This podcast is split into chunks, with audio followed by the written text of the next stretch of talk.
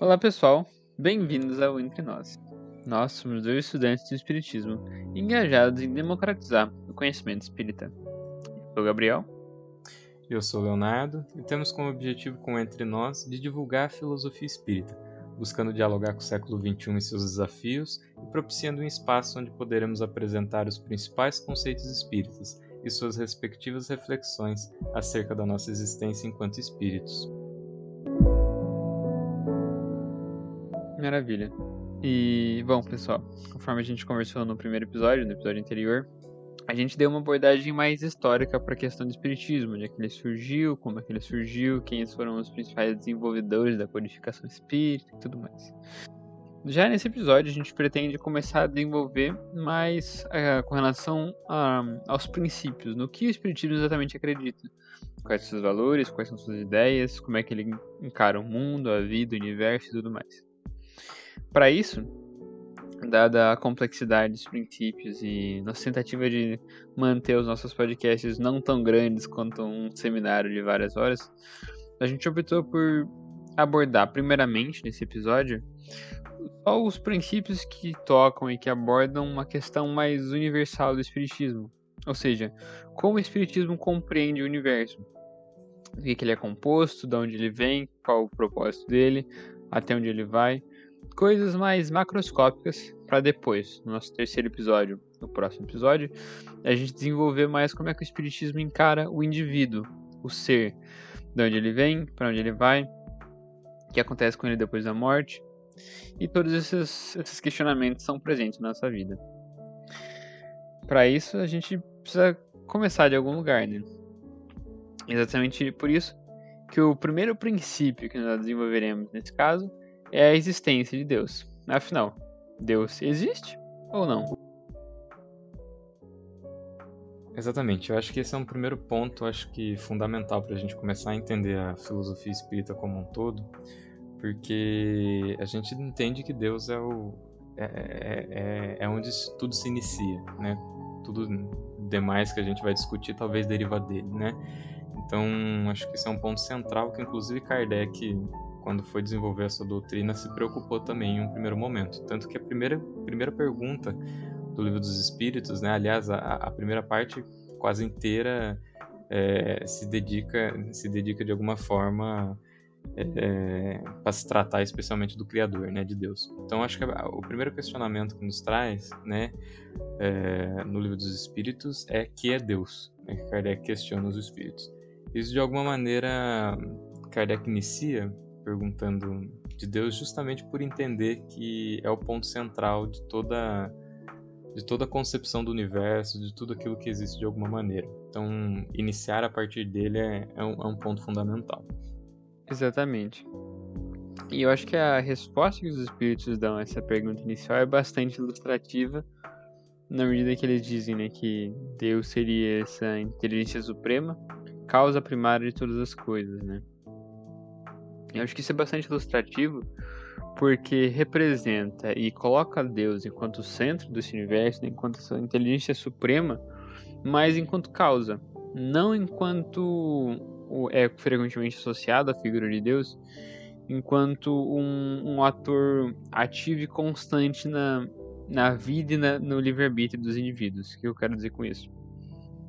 Porque em diversas matrizes religiosas que a gente vê, seria esse Deus que fica praticamente em cima de uma nuvem, olhando para as pessoas e falando o que está certo e o que é errado, é, amaldiçoando ou, ou, beneficiando essas pessoas de alguma forma.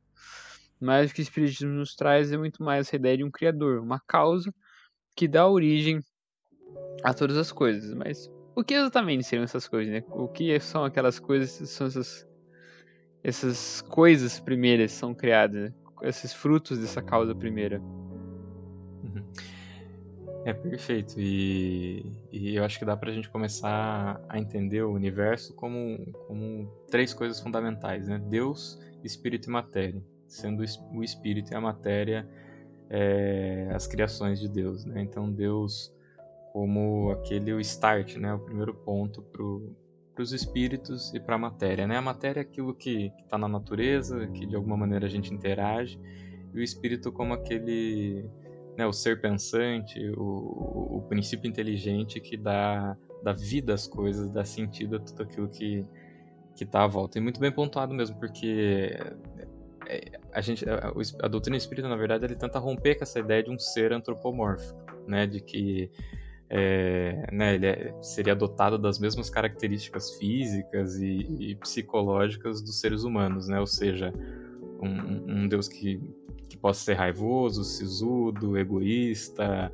punitivo, bravo, né? Então, a doutrina espírita de alguma maneira supera isso, né? Trazendo a ideia de que é, Deus ele ele possa ser um, uma mãe ou um pai, né? Ou um ser, uma entidade é, maior, suprema, é, aonde provém todo o amor e toda a bondade que rege as coisas e as criaturas e tudo aquilo que deriva dele de uma maneira. Com certeza. E agora que a gente entrou, começou dizendo que, que Deus não é, Deus não seria esse, esse ser fruto de, de construções humanas e tudo mais, como é muitas vezes disso, por exemplo, na mitologia grega, nos quais os, os deuses sofrem, têm dores, se apaixonam, traem, matam, ferem e tudo mais.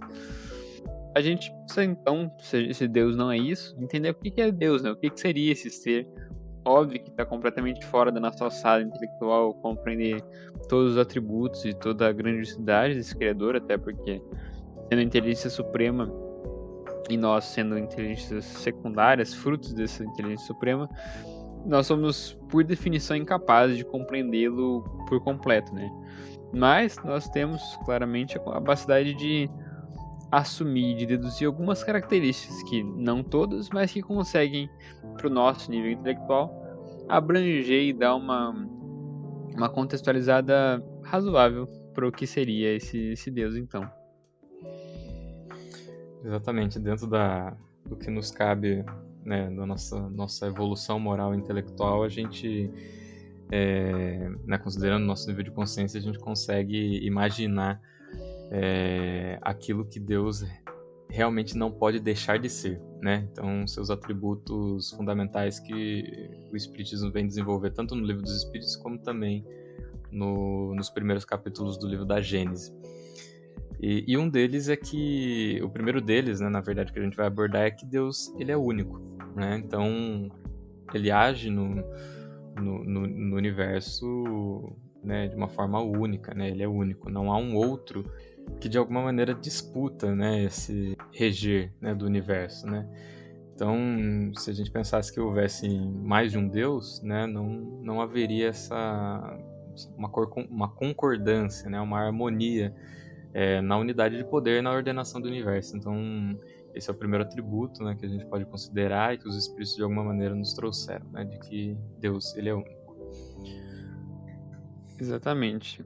E exatamente por ser único, né, por ser esse, esse criador único e responsável pela regência, ele tem que necessariamente ser onipotente. Porque se tivesse alguma coisa que ele não pode fazer, algum domínio que seja demais para ele, ou que supere as suas capacidades, ele deixaria de ser único, né? Porque teria necessariamente que haver outra entidade, outra coisa, ou mesmo um nada que seria de certa forma mais poderoso que ele, ou que seria disputaria poder com ele. Portanto, por definição, ele também é onipotente. Uhum. E pensando nessa ideia né, de onipotência, a gente pode também considerar que ele é eterno. Né? Apesar de a gente tentar compreender a respeito do infinito, a respeito da eternidade, fugir um pouco né, da nossa capacidade, mas acho que é, é, é, considerar de que ele não teve um início e também não terá um fim. Né? Diferente de nós que tivemos um início e não teremos um fim. Exatamente. E exatamente nesse sentido, compreendendo esse, essa incapacidade dele ter um fim, mas também compreendendo sua onipotência, essa inteligência suprema que ele desempenhava desde o princípio, ele tem que também ser, de certa forma, detentor de todas as perfeições, né? Sendo a inteligência suprema e esse ser máximo, absoluto, sendo absoluto, ele não pode mudar, seria constante, seria, portanto, ao mesmo tempo que eterno, também imutável, sempre constante e presente em toda a criação.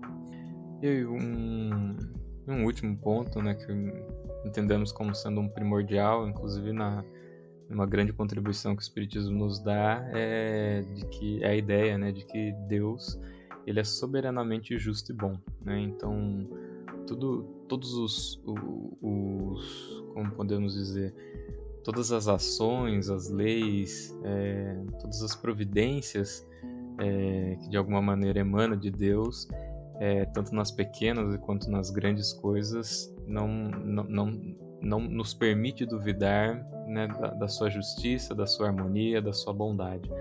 Né? E isso a gente, mais para frente, a gente vai conseguir compreender é, a, a, respeito das leis morais, de como isso se dá e rege é, de uma forma natural e harmoniosa, é, deixando claro essa, essa soberania, soberania justa né? e de bondade. Exatamente. Agora que a gente conseguiu apresentar esses cinco atributos centrais da divindade, né, pelo menos até onde a nossa capacidade cognitiva alcança, a gente pode então deduzir, por consequência dessas coisas, a ideia de que nós teríamos então essa espécie de universo que seria constituído por Deus enquanto essa inteligência suprema, esse criador, que teria criado a matéria, que seria esse princípio não inteligente, esse princípio material, o espírito, que seriam os princípios inteligentes, ou o princípio inteligente que atuaria junto dessa matéria. E sendo habitado por essas duas, duas naturezas distintas, uma inteligente e outra não, esse universo seria regido então por essas leis físicas e morais que são também causa, melhor dizendo, que são consequência desse Criador universal que as estruturou para reger o universo. Exatamente. Essas leis físicas e morais, a gente pode entender elas, né, como as leis divinas, né, divinas ou na, naturais, né, são sinônimos, que regulam o, o universo e as relações tanto da matéria e as interações que provém do espírito com a matéria também. Exatamente. E eu acho que, que é interessante isso, porque outro ponto que é central quando a gente começa a ter essa discussão a respeito de Deus, o que é Deus, como ele atua, quais são seus valores e seu propósito, associa-se muito a uma ideia de justiça. Porque, sendo ele o criador do universo e o criador dessas leis, ele seria meio que responsável por determinar o que seria justo ou injusto, o certo ou errado, já que ele que criou os valores universais e o universo como um todo. Portanto, eu acho que ter essa discussão a respeito agora, como esse segundo ponto para a gente explorar nesse nosso episódio, e tentando destrinchar e compreender e desmistificar um pouco essa ideia de justiça, sobretudo no âmbito da justiça divina, seria um bom caminho para a gente seguir. E um outro, um outro ponto importante também que, de alguma maneira, a doutrina espírita nos esclarece e nos traz e testa informações a respeito, é sobre Jesus, né? Esse espírito que, como os próprios espíritos superiores nos disseram, ele é o nosso guia, nosso modelo e toda a moral e os ensinamentos é, que ele trouxe e deixou aqui na Terra, com certeza contribui muito para a nossa evolução espiritual, intelectual, enfim, de todas as nossas relações. Mas um ponto interessante a respeito dele é de que a doutrina espírita ele vem lançar luz na ideia de que Jesus não é Deus, né? E não é na ideia de diminuí-lo, né? Muito pelo contrário, né? É entender que, que Deus é o Criador e Jesus é a criatura, no sentido de que Deus é o nosso Pai e Jesus o nosso irmão maior, né? É, e, e, sem dúvida nenhuma, através das suas experiências, dos seus ensinamentos, aquele que que teve como uma missão, né, encarnando na Terra, em carne e osso, tendo como uma missão de, de, de trazer a sua sabedoria espiritual, a, a sua sabedoria moral para nos guiar é, na evolução. Exatamente. Portanto, ele não seria um ser distinto da criação, criado já perfeito, pronto, mas sim outro espírito, assim como nós, que foi criado simples e ignorante, mas que, galgando seu próprio caminho através do seu próprio mérito, conseguiu alcançar o nível de perfeição que ele possui atualmente. Aí eu posso depois cortar e botar aquela partinha que eu falei depois.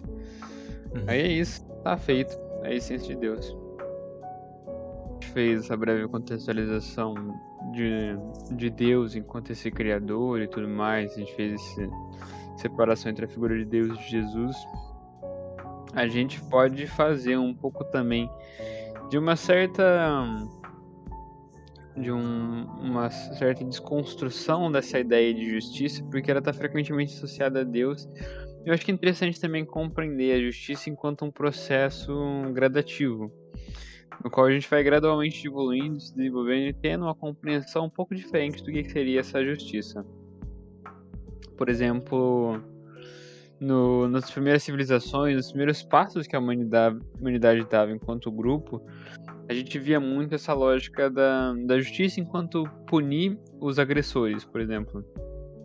Ah, fulano roubou um, um, saco de pão, a gente corta a mão dele, a gente deixa ele passando fome, esse tipo de coisa, nessa lógica punitivista, na qual alguém comete um crime, a gente pune aquela pessoa para que ela aprenda com o erro dela e se arrependa do que fez e não cometa mais esse mesmo erro.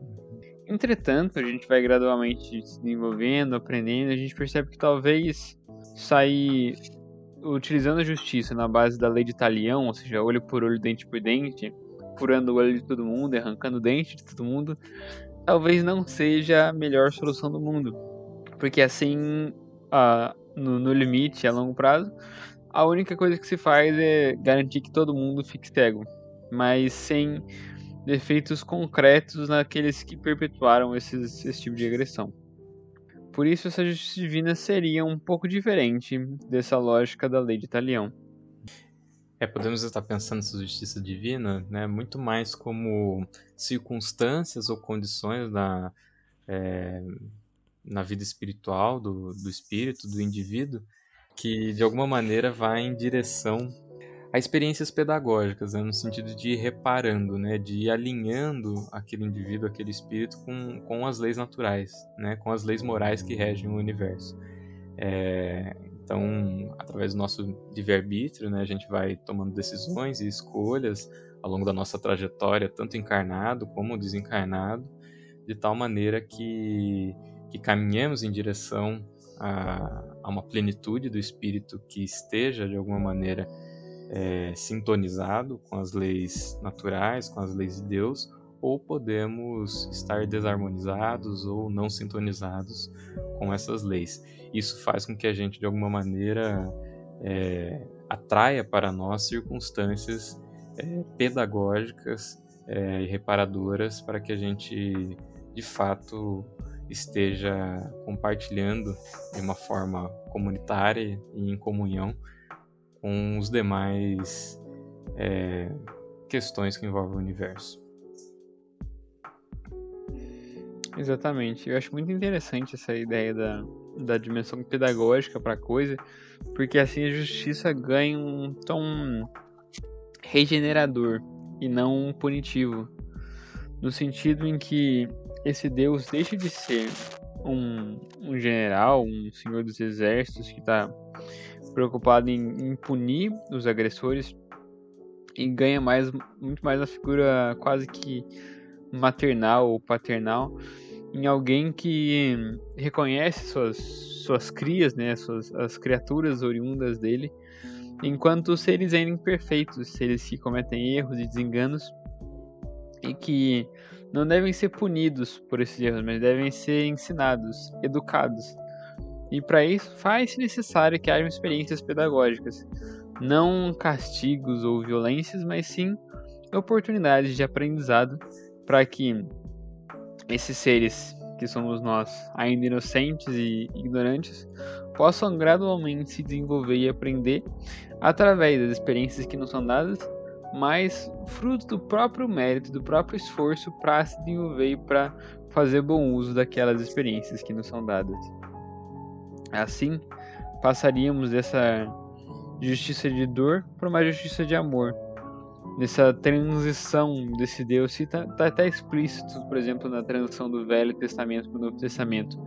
no qual esse Deus deixa de ser esse, esse Senhor dos Exércitos e passa a ser um, um pai ou um papai, como o próprio Jesus costumava tratar esse Deus. Eu acho que isso é bastante ilustrativo dessa proposta do Espiritismo.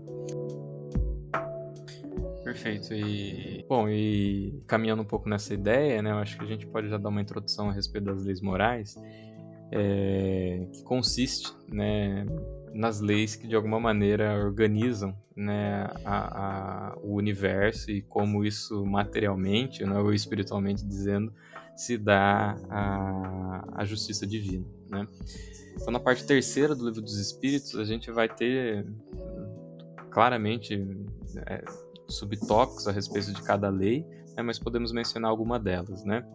É, tanto a lei de adoração, né, que vai justamente remeter à, à, ideia da importância de a gente estabelecer uma relação com Deus, contemplar a natureza, é, seja através da prece, seja da apreciação da beleza da, da criação. É, temos também a questão da lei do trabalho, né, sobre a importância de estar em atividade em estar sendo cooperador e construtor das relações humanas ou espirituais que regem o universo. A, própria ideia de lei de reprodução, né, dando continuidade né, na nossa evolução. É, enfim, tem outras também. Para além dessa, né, a gente tem talvez essas, essas três que seriam talvez mais centrais para esse momento, que seria a, a lei de igualdade, a lei de liberdade e a lei de justiça, amor e caridade. Qualquer semelhança delas com os princípios da Revolução Francesa são, não são mera coincidência, né? Mas eu acho que é muito, muito interessante a forma como essas dez leis que, por mais que sejam é, sínteses humanas dessa, grande lógica do, do universo, uma vez que a gente pode assumir que Deus não teria criado um, um, uma pedra que contivesse todas as leis ou leis que fossem tão setorizadas assim, eu, pelo menos eu suponho que seria uma coisa muito mais unitária, muito mais absoluta. Mas para nossa limitação intelectual e para o momento em que nós nos encontramos, é interessante dividir essas leis em vários aspectos, até para que nós possamos compreender exatamente o que cada uma defende, que cada uma aborda e ter uma visão um pouco mais completa e abrangente do que, que seriam esses princípios que regem o nosso universo pensando um pouquinho, né, a respeito dessa, dessas leis, né, dessa, de outros princípios, né, pensando um pouco na ideia da lei de igualdade, né, os espíritos justamente vêm desenvolver a ideia na terceira parte também, né, a respeito de estar tá esboçando e tecendo ideias sobre a igualdade natural de todos os espíritos, né, uma igualdade absoluta, né, para a gente poder estar tá desenvolvendo nossas nossas aptidões e, e, e o nosso progresso espiritual. A outra é a lei de liberdade, né, onde os espíritos justamente vêm falar a respeito dessa liberdade natural, né, é, que deve ser é, de forma igualitária também para todos, é, justamente também a ideia de liberdade de pensar, a liberdade de consciência, a, a, a liberdade de ideias, ou seja, o respeito à, à maneira como as pessoas é, se expressam é, na sua existência, né, na sua singularidade. E, e contudo, acho que entendemos também como sendo a última lei né, de justiça, amor e caridade, né, como, como se, trazendo a ideia né, de, do amor como um ordenador do universo, né, como o, o princípio primordial que se deve relacionar, é, que se deve estar nas relações com, com, de todos os espíritos, né, e aonde de alguma maneira a gente deve caminhar e estar indo em direção. Exatamente. Eu acho que colocar o amor no, no, no ponto central é, é, realmente disruptivo, assim, se não revolucionário, porque isso modifica completamente a forma como o indivíduo, o espiritismo nesse caso, compreende a realidade. Porque percebe que não é mais essa questão de. Não, não tem mais uma lógica de punição, de castigo, de pecado mas é muito mais uma ideia de compreender os seres enquanto todos criados simples, ignorantes, num mesmo patamar, que são todos envolvidos por essa lei de amor, essa lei basilar de amor, que visa, assim como um pai que educa seu filho, educar e regenerar esses seres para que eles possam manifestar no mundo as melhores versões de si mesmo, né? Essas, esse, esse potencial criador que lhes foi dado, tendo em vista que são frutos diretos dessa inteligência suprema. Eu acho isso muito esclarecedor, porque tira de Deus a responsabilidade de, de produzir, de ser responsável pelo desenvolvimento moral e intelectual dos indivíduos e, e coloca neles mesmos responsabilidade, né? em nós a responsabilidade, na medida em que ele deixa de ser o causador através do castigo e da dor desse desenvolvimento, mas sim ele passa a ser alguém que proporciona experiências, com, é, contextos e circunstâncias que promovem esse desenvolvimento, mas no qual o indivíduo é quem determina se essas experiências serão utilizadas ou não se elas proporcionarão desenvolvimento ou não. E, e, é interessante também pontuar a ideia da consciência, né, do desenvolvimento do espírito né, em si, né, ao, ao longo da, da, sua trajetória na existência, né. Então, conforme ele vai galgando experiências e acumulando essas experiências através das reencarnações, através das interações com outros espíritos, ele vai refinando é, a consciência para cada vez mais ter um, a noção ou, o entendimento dessas leis morais, né? É, considerando o nosso planeta, né, o nosso, o nosso orbe ainda em desenvolvimento, ainda em um estágio bastante é, não pleno, né?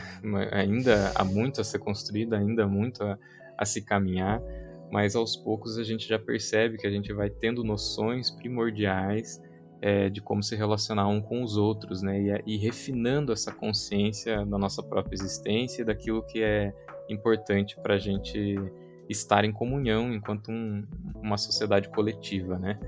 É, a Declaração Universal de Direitos Humanos é uma delas que, que claramente nos traz ideias, né? E, e, e conceitos aí que de alguma maneira sintetizam valores fundamentais para que a gente possa conviver, né?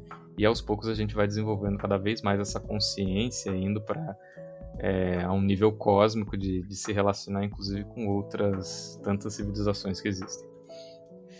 Exatamente. Eu acho que essa palavra consciência é central, é central para essa compreensão que o Espiritismo nos traz, que é o que eu gosto de pensar como esse humanismo definitivo, né? A ideia de colocar o indivíduo não só no centro desse, dessa perspectiva, no sentido de enquanto unidade e, e agente capaz de compreender o mundo, mas também enquanto construtor e determinante da sua realidade.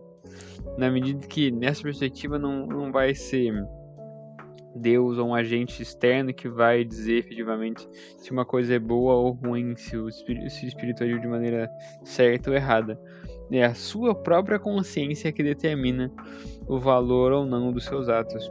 Portanto, o valor ou não das consequências dos seus atos, na medida que a gente volta para aquela lei de causa e efeito, no qual a própria consciência do ser, a maneira com que ele percebe, como ele julga suas ações, vai construir a sua realidade ao seu redor.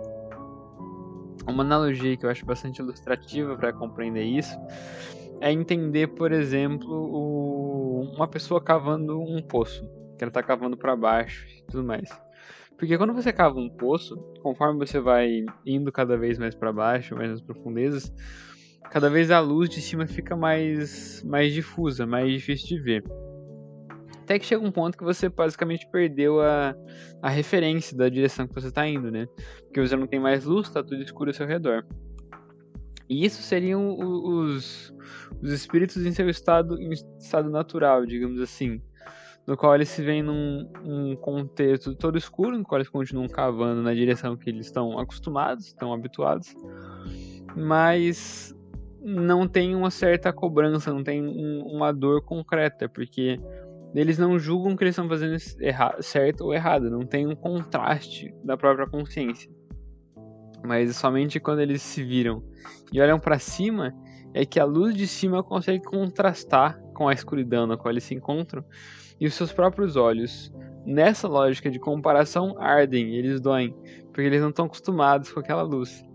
Isso, numa analogia, trazendo para o contexto que a gente explora aqui, seria basicamente para desenvolver e explicar Começou quando a consciência do indivíduo tem contato com esses princípios, com esses valores, com essas ideias de amor, justiça e caridade, é que ele passa a questionar e a julgar suas próprias ações e, com base nisso, construir ao seu redor essas experiências pedagógicas que visam seu próprio aprimoramento.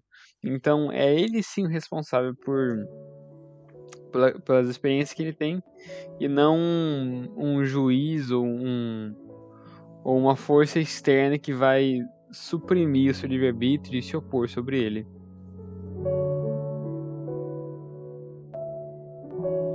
Pensando um pouco nessa, né, acho que trazendo uma dimensão maior, né, ampliando a ideia da justiça divina, um ponto a ser considerado, né, e é um outro princípio também da doutrina espírita, é em relação à pluralidade dos habitados. Né? Então, a doutrina espírita vem esclarecer é, que, todo, que todo o universo, né, com, com toda a sua magnitude, com, com todos os seus corpos celestes e, e toda a sua grandeza e formosidade, de alguma maneira ainda traz uma ideia de que a utilidade, né? Nada é desperdiçado, nada é, está sem uma razão de ser, né? Muito pelo contrário, a justiça divina também é, atravessa todos esses corpos celestes e tudo aquilo que está à nossa volta, né? É, considerando isso, inclusive, que já foi sinalizado por Jesus há muito tempo, né? Quando ele diz há, muitas moradas na casa de meu pai né, no sentido de que há também outros, uh, outros planetas e outros corpos que também são habitados e também fazem de morada para a evolução desses espíritos. Isso eu acho que é um ponto central também para a gente poder estar tá abordando. Exatamente. E, e é interessante ver como, de certa forma, seria, eu acho que entender essa, esses mundos habitados, esses vários planetas, como uma escola, talvez seja uma analogia interessante, porque isso aproxima muito da nossa realidade e torna mais claro. É como se essas peculiaridades de cada astro, de cada planeta, como por exemplo, os planetas são gigantes gasosos, os planetas são mais gelados, mais frios, mais densos, iam, ofereceriam para os seus habitantes condições específicas para cada necessidade evolutiva, digamos assim, tal como uma escola no qual diferentes salas de aula, diferentes escolas, diferentes instituições e níveis de ensino ofereceriam para o estudante um nível de aprendizado específico para suas demandas, para suas necessidades. Por exemplo, você não teria, sei lá, uma aula de computação no mesmo espaço que você teria uma aula de ginástica, por exemplo, ou uma aula de gastronomia. Porque cada um dos aprendizados associados àquela coisa depende ou demanda certas condições materiais e estruturais que os cercam.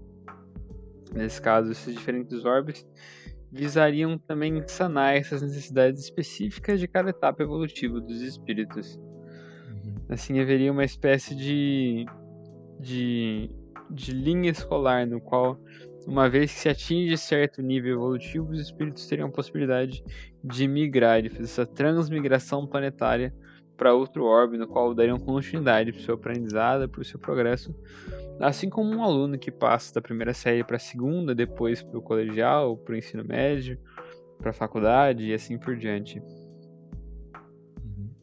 E considerando essa ideia né, de de diversos estágios né, de aprendizado, com diversas lições ao longo do caminho, que o Kardec vem elaborar justamente um, um, um esquema onde ele, ele diz ou classifica os mundos, né, trazendo como se fosse uma ordem deles, né? Começando pelos mundos primitivos, aonde se caracterizaria justamente pelas primeiras encarnações dos espíritos, é, onde o, o espírito está ensaiando as suas primeiras interações, né, suas primeiras é, concepções, né, enfim, iniciais para tudo aquilo que a gente entende como base da sociedade. E aí, mais para frente, ele também vai dar a ideia de mundos de prova e expiação, onde a Terra se enquadra atualmente, é, que se caracterizaria primordialmente para o progresso individual, intelectual e moral dos indivíduos que habitam, né? E aí, em seguida, vai ter tantos outros, né, que, que, que estão nessa classificação, né? Mundo regeneradores, mundos ditosos, mundos felizes e talvez muitos outros que Kardec ainda não elencou, não teve a oportunidade de elencar. Exatamente. E eu acho muito interessante essa compreensão mais macroscópica da, dessa jornada humana e evolutiva que supera e em muito essa dimensão, essa esfera de exclusividade humana, porque traz essa lógica de que nossa existência enquanto indivíduos, enquanto espíritos, não seria limitada só a esse orbe, a só esse planeta que nós habitamos agora, porque nós já teríamos habitado muitos outros planetas e ainda habitaríamos muitos outros. Portanto, é como se uma, uma, um conjunto de novos atos se, se abrisse diante do horizonte do desenvolvimento do ser e surgisse novamente essa ideia de que a criação seria um projeto constante, não só uma coisa dada a priori, pronta e absoluta, mas sim como se Deus fosse ativamente criando novos, novos orbes, novos planetas, novas etapas de desenvolvimento a cada instante que passava.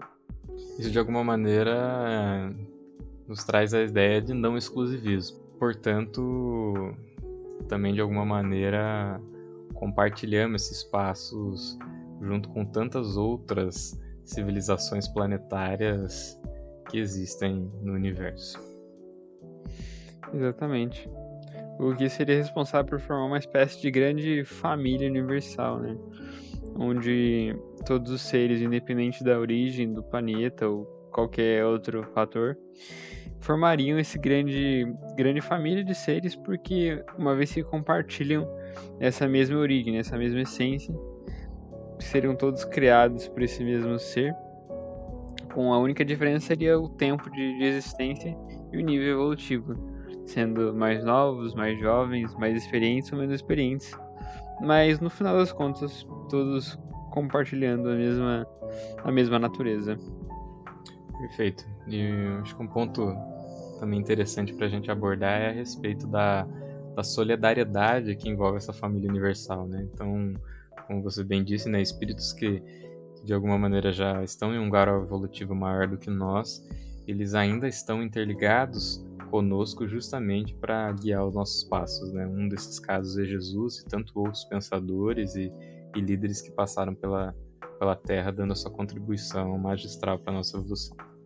Bom, pessoal, e assim com essa com esses elementos centrais, a gente conseguiu dar uma brevíssima introdução do, da forma como o espiritismo compreenderia e apresentaria essa sua visão de mundo, essa cosmovisão espírita, digamos assim, entendendo Deus enquanto essa essa causa primária, criador de um universo constituído por espírito e matéria, ou seja, por essas duas naturezas dissoantes, sendo uma inteligente e a outra não. E esse universo seria regido por esse conjunto de leis físicas e morais. As leis físicas que nós vamos gradualmente compreendendo e desenvolvendo, e as leis morais que estariam expressas na nossa consciência, que nós vamos descobrindo-las pouco a pouco. Assim, né, nessa nesse grande número de órbitas, de planetas que giram todos ao nosso redor, nós compreenderíamos essa, essa grande família universal formada por todos esses espíritos criados em diferentes momentos, em diferentes espaços e que habitam diferentes mundos, mas que compartilham entre si essa mesma origem e, portanto, esses eternos laços de fraternidade de companheirismo praticamente intergalácticos.